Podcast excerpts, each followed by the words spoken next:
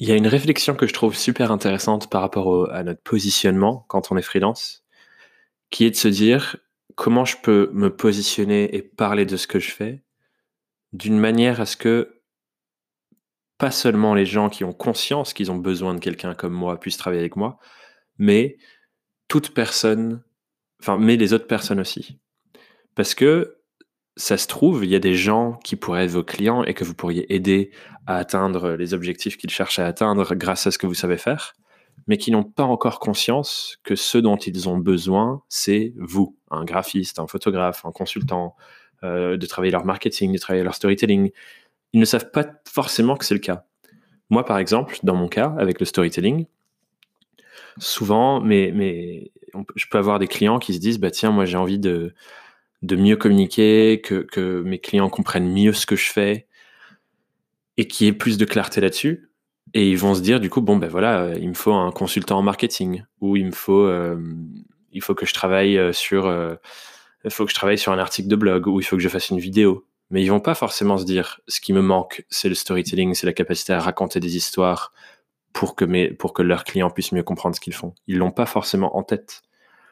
Et du coup, si moi je me cantonne à, me, positionner que en disant je fais du storytelling, et eh ben du coup, forcément ces clients-là, ben, comme ils n'ont pas conscience que c'est de ça dont ils ont besoin, ils vont pas venir me parler.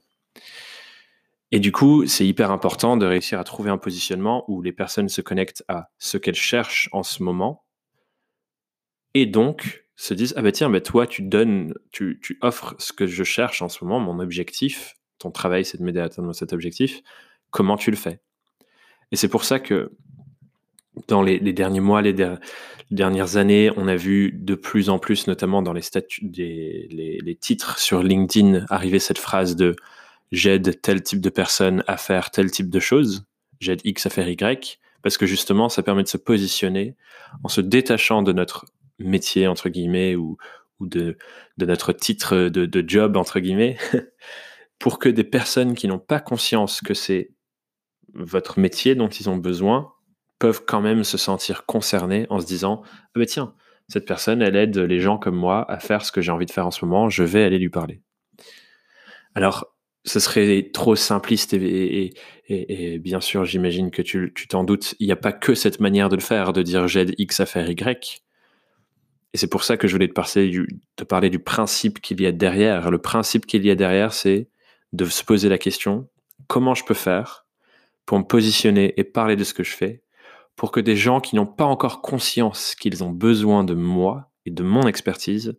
puissent tout de même être intéressés par ce que je fais.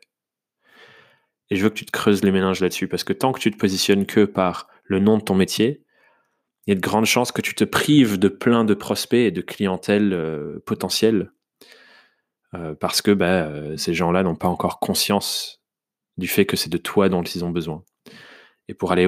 plus loin sur ce sujet, il n'y a pas que le positionnement qui compte là-dedans, il y a aussi euh, le contenu, l'éducation de tes clients, le fait de raconter ton métier, à quoi ça sert, où ton, approche ou ta méthodologie. Enfin voilà, on pourrait aller loin sur ce sujet